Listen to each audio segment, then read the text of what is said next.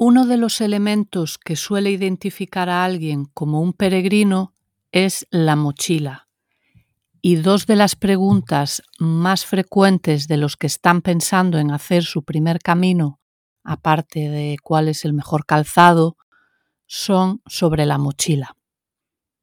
Hola, me llamo María Seco y estás escuchando un nuevo episodio del podcast de Spanish for the Camino. Please listen carefully.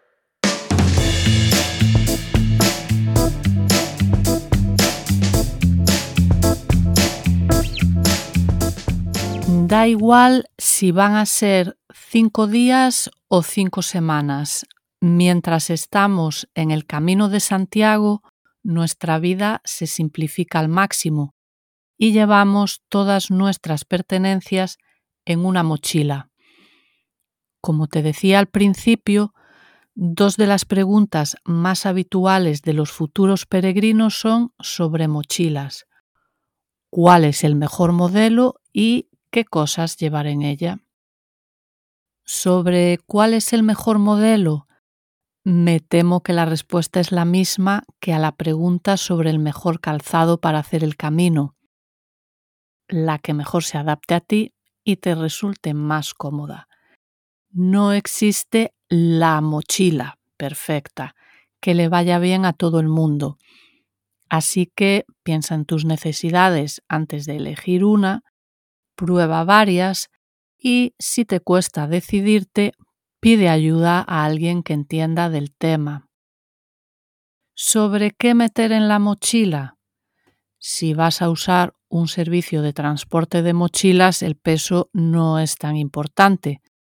Pero si tienes pensado cargar con tu mochila, cada gramo cuenta. En general, la recomendación es que el peso de la mochila no supere el 10% de tu peso corporal, hasta un máximo de 8 o 9 kilos. En cuanto a la lista de cosas que llevar, va a variar un poco dependiendo de la época del año, pero no pueden faltar dos o tres camisetas, pantalones, ropa interior y calcetines. A veces llueve, sí, en verano también, así que es buena idea llevar algo que nos proteja de la lluvia, como un poncho o una chaqueta y un pantalón impermeables. La ventaja del poncho es que nos puede cubrir la mochila. El inconveniente es que no es muy cómodo si hace viento. ¿Y qué más metemos en la mochila? Bueno, pues un sombrero o gorra para el sol. Y si tienes pensado caminar en invierno, vas a necesitar ropa de abrigo. Y no importa si es primavera, verano, otoño o invierno, lleva también un calzado cómodo y ligero para descansar una vez terminada la etapa del día. Eso en cuanto a ropa, pero no nos podemos olvidar de la protección solar y de artículos de aseo como cepillo y pasta de dientes o desodorante. Luego hay cosas que dependen de dónde te quieres alojar. Si vas a dormir en albergues, necesitas una toalla y tal vez también un saco de dormir o sábana saco. Si vas a dormir en otro tipo de alojamientos, puedes dejar estas cosas en casa. Una de las recomendaciones que más veces he leído cuando alguien pide consejo para preparar su mochila es la siguiente. No metas cosas por si acaso. Un ejemplo de algo que metemos por si acaso sería un botiquín grande y con un montón de cosas. ¿No conoces la palabra botiquín?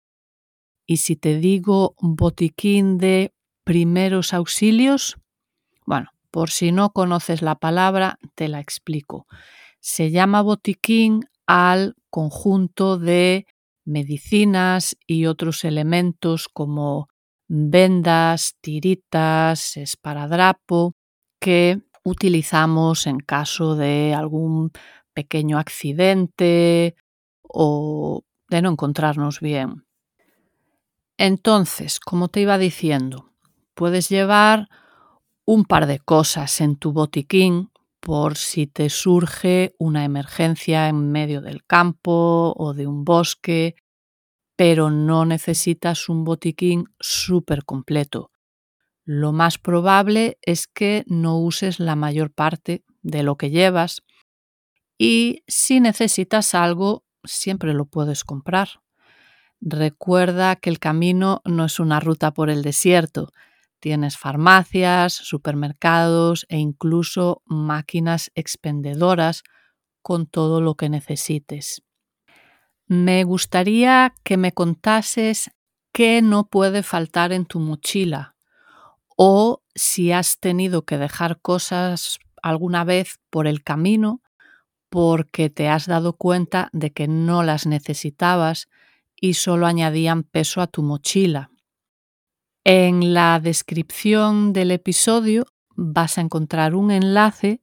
Si vas allí, puedes enviarme un mensaje y contarme tus historias de mochilas. Tengo otro par de preguntillas para ti sobre las mochilas. ¿Eres de los que escriben una lista detallada de todo lo que van a llevar en la mochila, con el peso de cada camiseta, cada par de calcetines? Metes todo en la mochila y luego compruebas cuánto pesa. Yo soy más del segundo tipo, la verdad. Las listas las hago en mi cabeza. De vez en cuando hay algún fallito, pero bueno, nada grave. Y la otra pregunta que tengo para ti es esta. ¿Eres de los que prepara la mochila con semanas de antelación o la preparas el día antes de salir. En esto yo también soy del segundo tipo. Incluso si no voy a salir de casa muy temprano, seguramente me verás metiendo las últimas cosas en la mochila esa misma mañana. Te cuento también un par de despistes que tuve con mis mochilas en mi penúltima vez en el camino me olvidé de meter un peine o cepillo para el pelo. Como solo iba a estar tres días fuera, al final decidí que no me valía la pena comprar uno nuevo y me pasé los tres días con el pelo recogido en una coleta bueno, un poco despeinada, pero nada grave. Y en el último camino me olvidé de meter mi botella. Tampoco fue nada grave. Eh, lo que hice en esta ocasión, antes de empezar a caminar, buscar una tienda donde poder comprar una botella nueva y asunto solucionado. Y esto es todo por hoy. Vete al enlace que tienes abajo y envíame tus mensajes con tus historias de mochilas y nos seguimos escuchando en el próximo episodio. Buen camino.